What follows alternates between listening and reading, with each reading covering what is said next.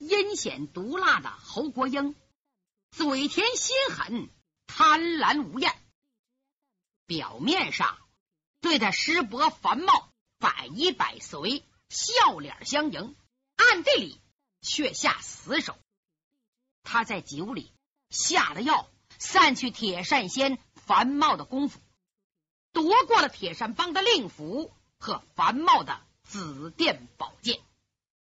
那樊茂发现中计已经晚了，气得他须发结扎，大骂不止：“贱婢，你太狠了！怪我樊茂有眼无珠，培养你这个狼心狗肺的恶魔！”再看侯国英，笑得花枝乱颤：“大伯，你老别害怕，死不了，你喝下去的。”是大内秘制的麻古散，不会药死人的。你老待我如亲女儿，孩儿我敬你如生身父亲，我能药死你吗？嗯，你老偌大年纪，要武功有什么用？算了，我要好好孝顺你老终生。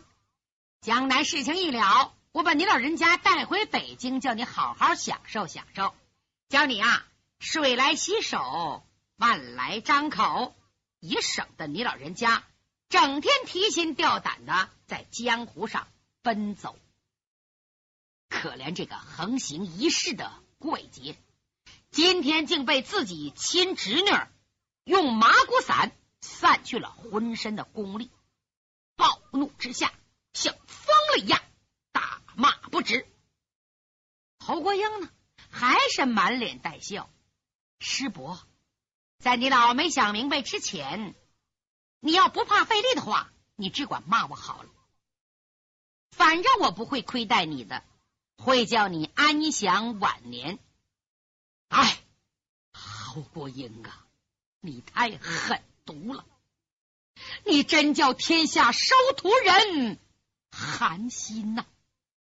怪我咎由自取，我绝不享你的福。你赶快！把令符和宝剑还给我！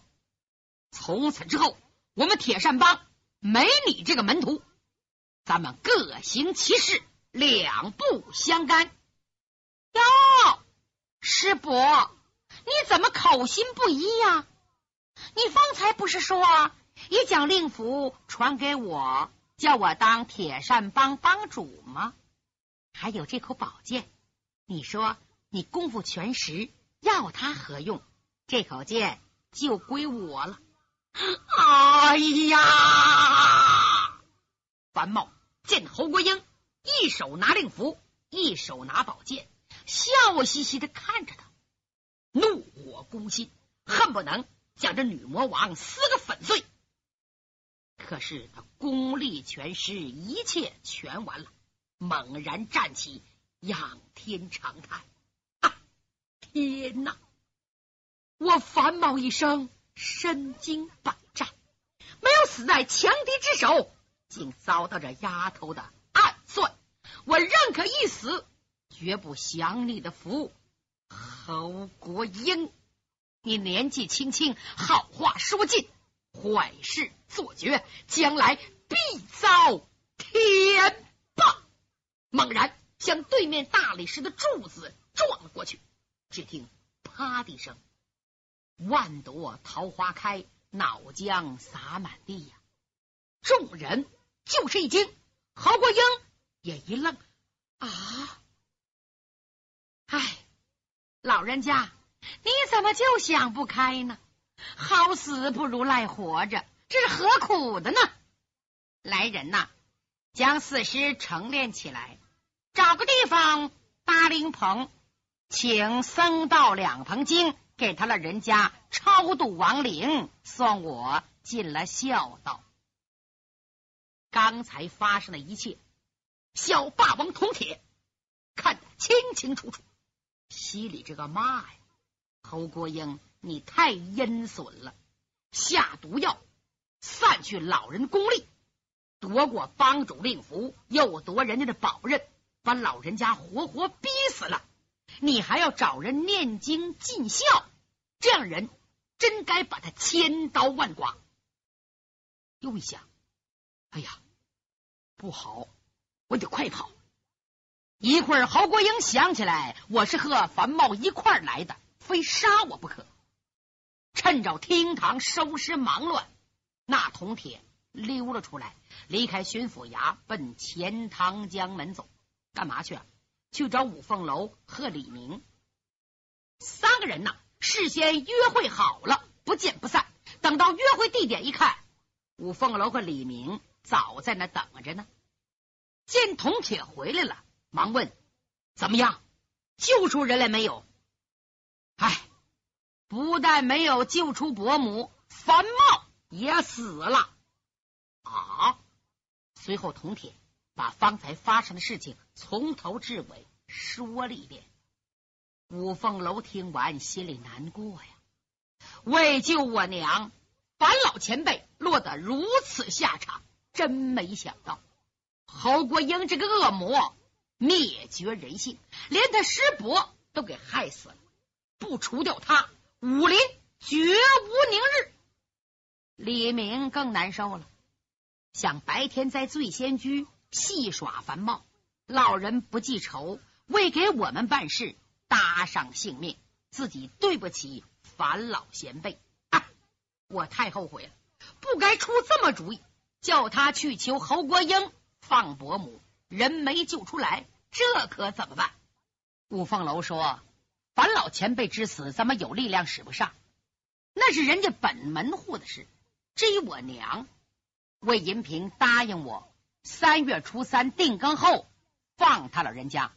现在离三月初三还有三天，就等着吧。咱们快回童家庄。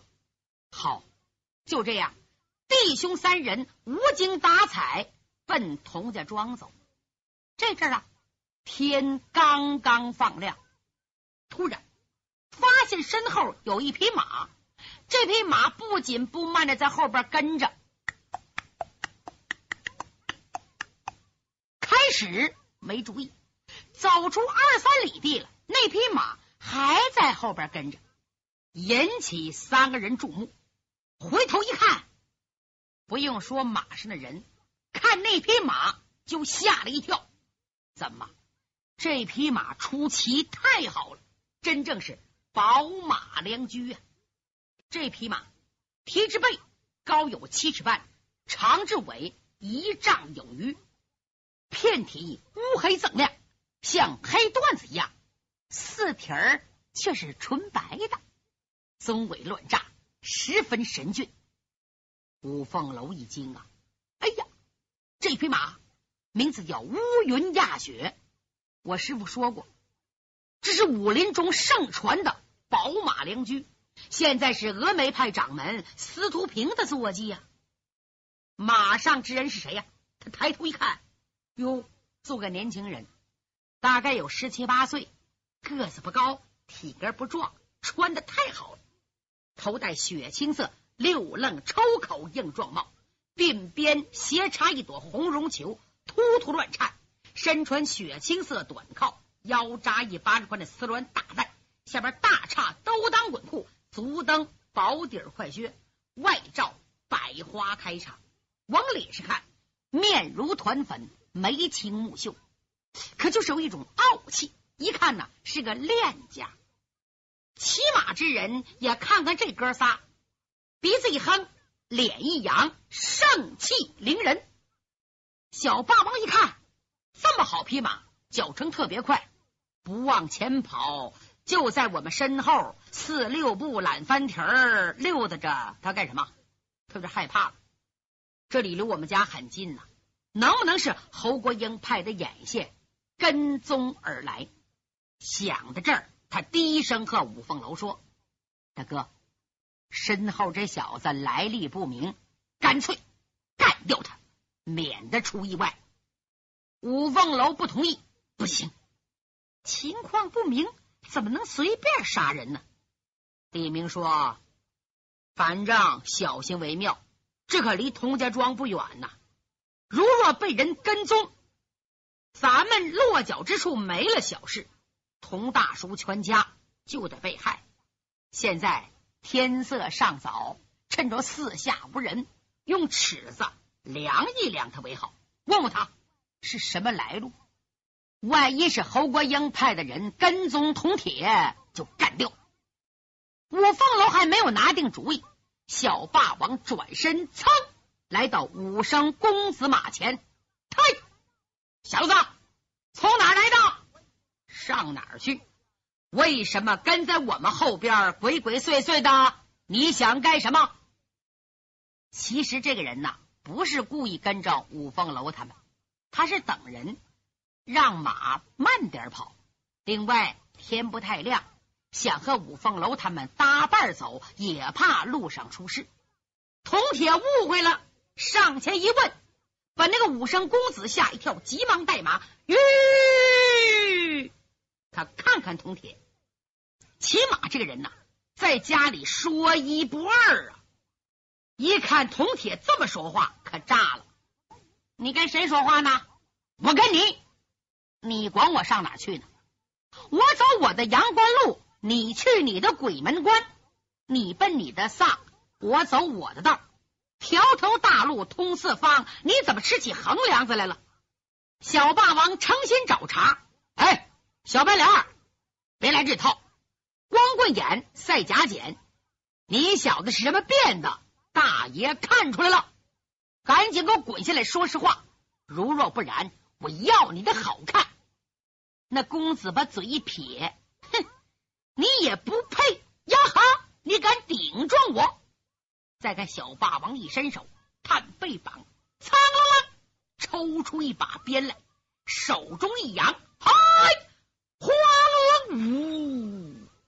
奔那公子的马头砸来，那个公子生怕碰他坐骑，马术特精，手中丝缰微微一抖，这匹马唰啦往旁边一闪，铜铁的一鞭走空了，气他大叫一声，右腿往前一跨，一掌身躯，打来个五丁开山，又砸过来。那个公子好像怕伤了自己宝马，急忙唰。跳下坐骑，左手一拍马脖子，这匹马太灵了，冲着树林咔啦咔啦咔啦戳了过去。那个公子一看战马已经没影了，放心了，伸出右手唰，二指直戳铜铁的曲尺穴。铜铁吓得哟，赶紧收回招数，保护自己。就看那公子啊，下马护马还击的绝妙手法。比铜铁高的太多了，五凤楼和李明都是名师之徒啊！见此不由得心中一震，刚想询问，哪知铜铁身形旋转，手中鞭来个倒打紫金冠，呜，奔那武生的后脑海砸来。那铜铁三十六招霸王鞭的招数，这招还算他拿手的，他一连两招没得手。怕被五凤楼李明耻笑，才不顾一切的施展出来。就在这阵儿，鞭也落下去了。嗯，眼前人影一晃，那个公子不见了。铜铁明白，那个公子转到背后了。随后，唰啦一声，披荆斩棘，反手往后边扫去，鞭还没落下来呢，那个人先伸手了。哼，你小子是不想活了？手掌一用力。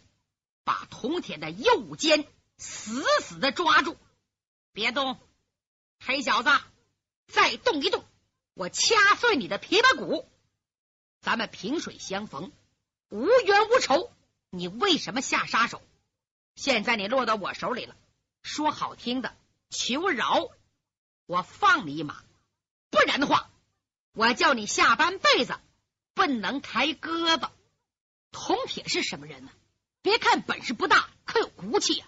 哼，大爷本事不济，栽在你手，杀剐存留，任凭发落。亮亮亮亮，把霸王鞭扔在地上。哪知那公子突然把手松开了，一挑大拇哥，嘿，好样的，是条硬汉，我放了你。转脸儿冲五凤楼李明傲然笑。另有方才栽到我手下，你们是抱胳膊一忍呐？还是替他找回面子？我等二位出手吧。这个人满嘴江湖话，是个行家。五凤楼没说话，缺德十八手李明先过来了。嘿嘿嘿，兄台年纪轻轻，好身法，好功夫，在下佩服。不过你刚才说的好，萍水相逢，无冤无仇，咱们何必各走极端？我看兄台黎明纵马。必有要事，是否能告诉我们尊姓大名，仙乡何处？说不定我们可以化敌为友呢。那个武生冷冷说：“阁下这句话蛮好听，可惜呀，你说晚了。如果不是我还会两下，那个黑小子三鞭早已要了我一条小命，谈什么萍水相逢？”无冤无仇呢，没别的，二位是忍还是找面子？快打主意！小爷没工夫等你。他这么说话，别说李明啊，连五凤楼也吃不住劲了。他把李明使坏，一跨步来到切近，兄台的火气未免太大了吧？让小可给兄台消消气。说罢，气定神闲。往当场一站，立好了门户。只见那个武生公子好像成主在胸，左脚点地，直踏中宫，左指右掌分析五凤楼的将台、鸠尾两穴，又快又狠，迅猛异常。只见五凤楼也不躲也不闪，直到对方的手指和手掌快挨到自己衣裳的时候。似挨上没挨上，突然左肩一晃，歘，身子斜着窜出三尺多。那公子一愣，心想：凭我这两下子，足可以将此人打倒在地。哎呦，身法这么快啊！他急忙右手一招，孔雀剃鳞，又跟踪而来。嗨，接着利掌如刀，唰，截住五凤楼闪避方向。哪知道五凤楼。艺高胆大，原地不动，唰啦一个金刚铁板桥，身子往后一仰，正好躲开那招孔雀剃鳞。这一招，他立掌截击的打算也用不上。那公子满腔怒火，双掌一圈一画，嗨，变为推窗陷月，力道沉猛，直奔五凤楼的前胸拍来。五凤楼以静带动，以动带进。一看掌道千心，急忙用五岳三鸟的独特身法移形换位，唰，已经扑到这武生的左侧，嘴里说：“哎呀，这位英雄掌法果然高明，快请住手！”这就是五凤楼容人之处。凭身法而论，五凤楼算赢了。可是三招一过，五凤楼见那人竟起了。惺惺相惜之感，哪知那个人不但不领情，反而啊火了。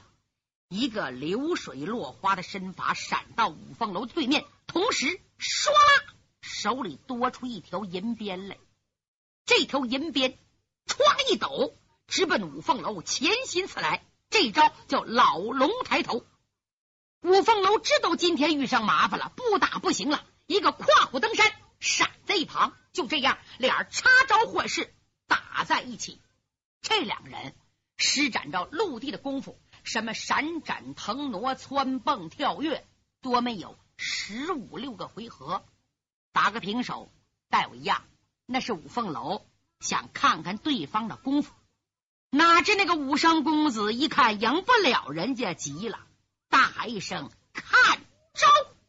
银鞭一个乌龙摆尾。唰，奔五凤楼的双腿扫来。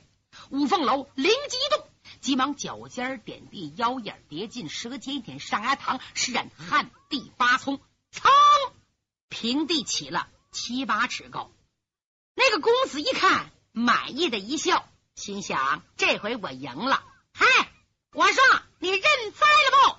手中鞭一个黄龙穿塔。随着五凤楼上升之势跟袭而来，这一下子可把铜铁吓坏了，因为五凤楼人在空中，而对方呢又拿着兵器，五凤楼在空中不能停留，下边地方被那个人封死了，太危险了。有心上前助战，他知道五凤楼是铁骨铮铮的汉子，最忌讳群殴乱战，一急之下不由得扭头看看李明。没想到李明不光不急，反而面带喜色。哦，这回铜铁明白了，怎么五凤楼擅长巧钻十三天的轻功？是啊，这是五岳三鸟的绝招啊！嗯，看来我武大哥没问题。果然，五凤楼在空中左脚一踩，右脚脚面，身子又拔起七八尺高。那个人不知道厉害呀，高喊。你给我下来！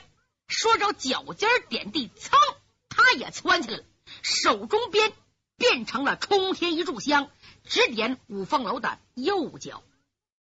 他哪知道啊？五凤楼是故意引他上当啊！一看那个人身形已经纵起，离开地面，五凤楼急忙来个云里翻，头朝下，脚朝上，燕子头颈式，唰就下来了，一翻铁腕。去扣对方的脉门，那个武生这才知道五凤楼的厉害，无奈人在空中想躲躲不了了，被五凤楼左手把他右手腕抓住了，微微一用力，一扣他的寸关尺，嘿，那个人手一松，钢鞭落地。五凤楼生气了，这个武生出手太狠了，我呀吓他一下。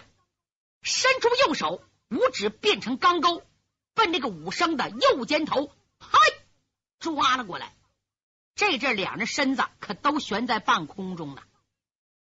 那个公子右手腕子被抓住，已经像触电一样，浑身哆嗦。一见五凤楼伸出手来要抓自己的肩膀，他可吓坏了，猛然用力挣扎。你给我松手！怎奈他没有五凤楼力气大呀。